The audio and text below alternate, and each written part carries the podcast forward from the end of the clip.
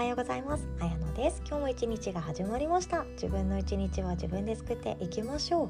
今日はですね、リクエストをいろいろといただく機会が多かったので、やりたいことに気づくというお話をシェアさせていただきます。なんですけども、やりたいことに気づくワークをですね、過去にもやっていたなと思いまして、過去の特別ワークショップの内容を今日は音声でシェアさせていただきます。ぜひともですね、耳で聞きながら自分の心と対話するように聞いていただけたら嬉しいなと思っておりますそれではどうぞお聞きください始めていきますね。今日はあのセルフワークもしたいなって思ってるので、紙に書きたい方は紙とペン用意しておいていただけると嬉しいです。やりたいことに気づく。で、なんでまたこのやりたいことに気づくっていう話をしたかっていうとこのやりたいことが分からなくて悩んでる方が日本では多すぎるんですね。日本だけじゃなくてもきっと世界中いろんなところにいらっしゃるかなと思います。やりたいことが分からなくってあの自分はどうなりたいのか分かんなかったりで私は本当にこの仕事で一生食べていくんだろうかって不安になったり仕事があることは十分嬉しいんだけれどもなんだかやる気が起きなかったりもっと他に私に向いている仕事があるんじゃないかなって思ったりあとは転職っていう言葉がありますよね。私は転職につけていないんだろうなって思ったりしてみんな不安になることがとても多いと思います。なので今回はですねやりたいことをやるっていうのではなくてやりたいことに気づいていきましょうというワークショップです。でまずやりたいことっていうものをすでに持っている人って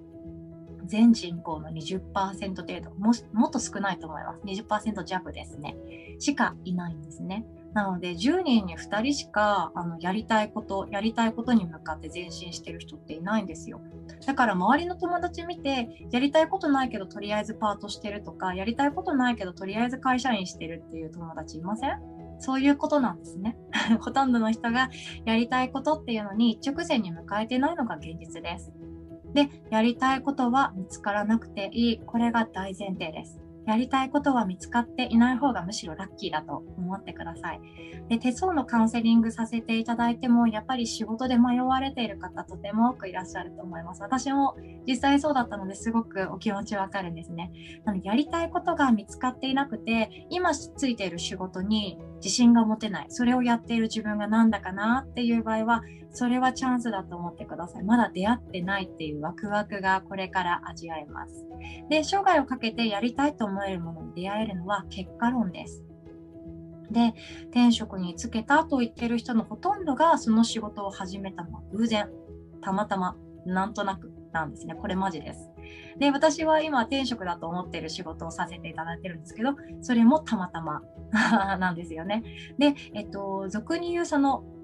多分やりたいことをやっている人の明確にイメージしやすいのでフリーランスのライターさんとかあとはそのメイクさんとかいろんな自分で生計を立てている個人事業主の方がイメージつきやすいと思うんですけどやりたいことっていうのがもしかしたら会社員っていう場合もあるので会社員が全部あの NG っていう意味ではないです。で、えっと、転職っていう意味合いなんですけどもこの偶然たまたまなんとなくっていうのはあの共通することがあってまあ、これはあの諸説ありなんですけどもあのほとんどがですね誰かからのお願い事で始まっていることがとても多いんですね。そうちょっとあのあんたさこれできるじゃんお願いやってくれない？とかえ、なんかこれ好きそうじゃんお願いだからちょっと手伝ってくれない？っていう誰かのお願いからその仕事生涯かけて面白いと思える仕事につながることがとても多いんですね。なのでぜひとも自分が今どういうことをお願いされた経験あるかなって振り返ってみると意外ともう出会っている場合もあります。ということでちょっとね書き出してみてくださいね。でここからは質問していくのでもしお答えできそうだったら紙に書き残して言ってあげてください。これはまたあの数日後1週間後1ヶ月後には変化していくかもしれないですね。まず1つ目お金を気にせずに学んでしまうことは何でしょうか？お金を気にせずに学んでしまうこと例えばついつい買ってしまう本ありますよね。なんかもう同じような本ばっかり本棚に並んであることとかありません？あと洋服で言うとなんか持ってるじゃんその服。また同じような買ったの？っていう感覚でついついお金を出しても買ってしまうようなこと。それは本当に好きなものです。食べ物のことだったり趣味のことだったりありますかね？あとはそのセミナーとかオンラインで今学べたりしますよね。あとは YouTube で学ぶことも本当できますよね。もういろんなところに有料的な知識が無料で溢れている世の中になってくれて、私はもうラッキーって思っていたりするんだけれども、そういうところで、例えば話すこと、聞くこと、読むこと、書くこと、お金を出しても学びたいって思っていること、ありますかね？私だったら体のことなんですね。お金を出してでも体のなんか不調から解放されたいって日々思っています。なので、あなたがお金を出してもお金のことなんて気にせず、あ、もうこれはやりたいと思って学んでしまうこと、どんどん書き出していきましょう。また、こっそり教えてください。で、そして次、他人からすごいって言われることありますかね？これみんな一つはあります。絶対にあります。絶対って言います。絶対あります。で、自分は当たり前にやっているけど、周りの人から評価されること。片付けとか、金銭管理とか、言葉を要約することとか、コミュ力とか、話し方とか、いろいろとあると思うんですよ。褒められてないだけかもしれないんだけれども、周りの人と比べて、私簡単にできちゃうけど、なんでみんな手こずってんだろうとか、何であの人悩んでんだろう、不思議だなって思うことあると思うんですよね。それが結構、あの、資質、才能だったりします。持って生まれた才能ですね。ここが結構あの自分で理解ができていると仕事選びって困らなかったりするので周りで就職活動これからするよっていうお子さんとかいらっしゃればここをしっかりと時間をかけて見てあげたらいいかなって思います。で、えっと、特にですね、片付けとか金銭管理っていうところになっていくと、これはもうお金が稼げるレベルの仕事につながっていきますね。あと、コミュ力話し方ってなると、あの、どういうふうに自分が発信していくかっていうのが分かっていくと思うんですよね。なので、ここは丁寧にぜひとも書き落としていっていただきたいです。私だったらですね、初対面の人とおしゃべりするのがすごい大好きなんですね。でも、あの、シャイな友達からすると、よくそこまで喋れるねって言ったりするんですよ。嫌味も含まれてるかもしれないんですけどね。そういうふうに誰かからなんか言われた経験、もう思い返してみてください。子供の頃遡っても構わないです。そして幼い頃から気がつけばやっていること、集めているものだったり、好きなものだったり、好きな時間や場所があったり、これも結構これからの生き方にはキーワードになっていくかなって思います。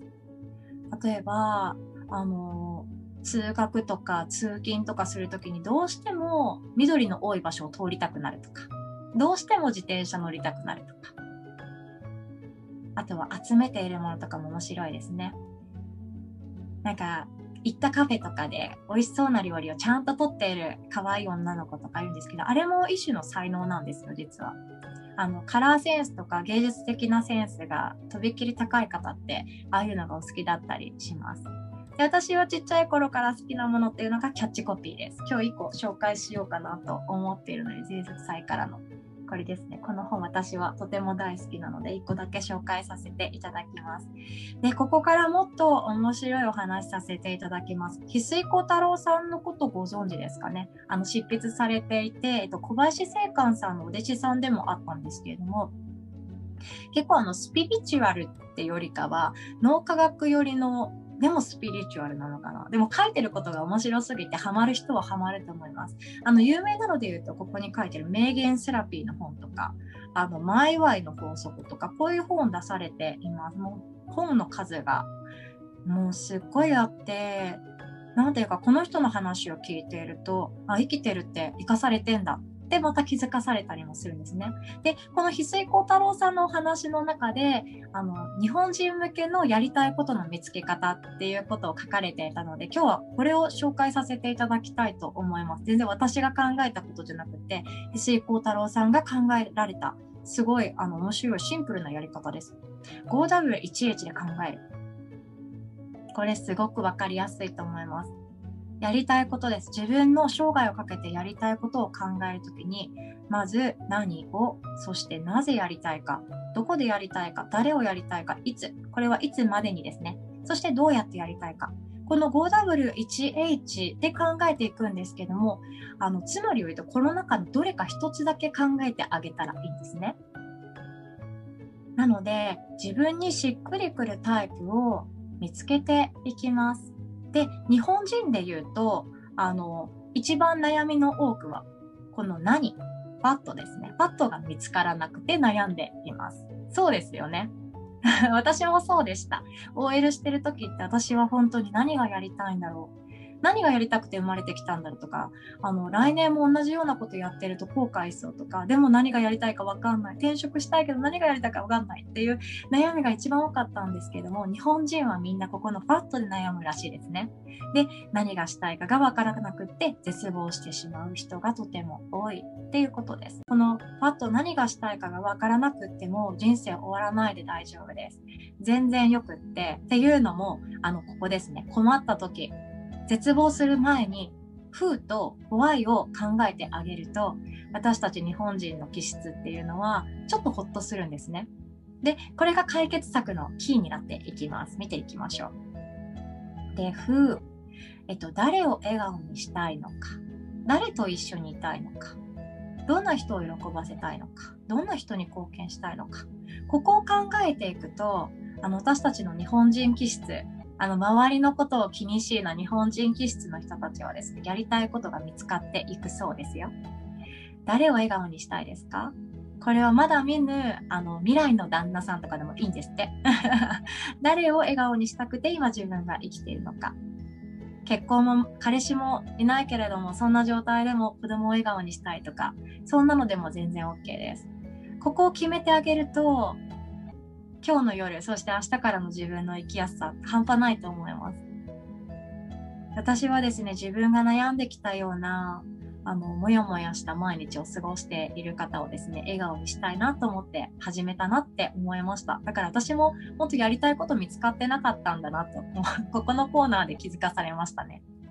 で日本人は特に風を明確にするとことで自分のスタイルが決まって新しいアイデアが生まれてくる人が多いです。ここをあのしっかりと落とし込んであげるとあなんか私会社員やってても全然いいじゃんって思ったりするかもしれないですね。でもう一つホワイですね。なぜ？やりたいことの見つけ方でホワイを見ていくのは目的は何なのか。自分が関わる理由は何か。企業の理念は何か。なぜ私はこれをやるのか？何のために働きたいか？何のために生きたいか？ここをしっかりと見つめてあげることでもまたやりたいことっていうのに気づくかもしれないですね。何のために働きたい？何のために生きたいか？これはですね自分が乗り越えてきたあの苦しかった経験ここもキーワードになってくると思います。何のために生きたいか？で私たちは人生のどん底っていうものを多く経験してきた人がとても多いと思うんですよね。もうここに集まってくださってる方は本当そうだと思います。苦しい経験たくさんされてきました。でもその経験をなんで自分がやったんだろうって考えたことありますか？これってすごいチャンスなんですよ。世界にたくさん人がいてみんな幸せそうに見えるのに私はなんでこんなにモヤモヤとうつうつとなんかぼんやりとこんなにも病気にもなってないのに悩んでいてなんでだろうって考えたこときっとありますよね。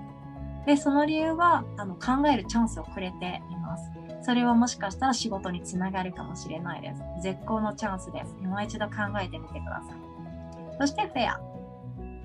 どんな環境で過ごしたいか、どこで暮らしたいか、どこを拠点にすると心ときめくか。ここも今からの時代では結構大事だと思います。私はもう断然田舎が大好きです。で私の友達は東京が大好きです。っていうのもお洋服を買って着ていく場所があるからということでした。すごく納得できます。なのであのみんながみんな今田舎に移住しようとしたりとか海外に逃げようとしたりとかあの気分転換にどこかお引っ越ししようとしている中でそれでも東京にいる理由は私は何なんだろうってぜひとも考えてみてください。やりたいことに気づくということでした。どうでしょう？気づけましたかね？なんかあのぼんやりとしておいても全然よくって見つかってないっていうのは本当に本当にチャンスで。ちょっと前に戻りましょうかね。もし迷ったらこの 5W1H に戻ってくると結構シンプルに考えられたりするかなって思いました。で、これが全て書けなくっても全然よくって何か一つでも書けることがあればそれは自分の人生のキーワードになっていきます。周りの人と比べず誰かになろうとせず自分の声を自分の心で汲み取ってあげる。その作業でぜひともですね今日やっていただきたくて今日はこんなお話させていただきました。で本当にあのなんだろうこの何をが見つからなくて悩む期間がとても多すぎると思うんですよね。で何をさえ見つかってしまえば一気に迷いもなくなって不安もなくなってしまうはずなのに何をが見つからないからみんな戸惑っていることがとても多いかなって思います。なのでもう一度「怖いなぜ」と「誰を」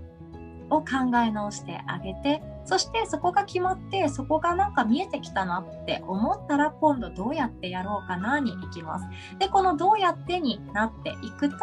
さっきやったこの辺りですね子供の頃から気がつけばやってたり他人からすごいって言われることとかお金を気にせず学んでしまうことここに戻っていくかなって思ってます。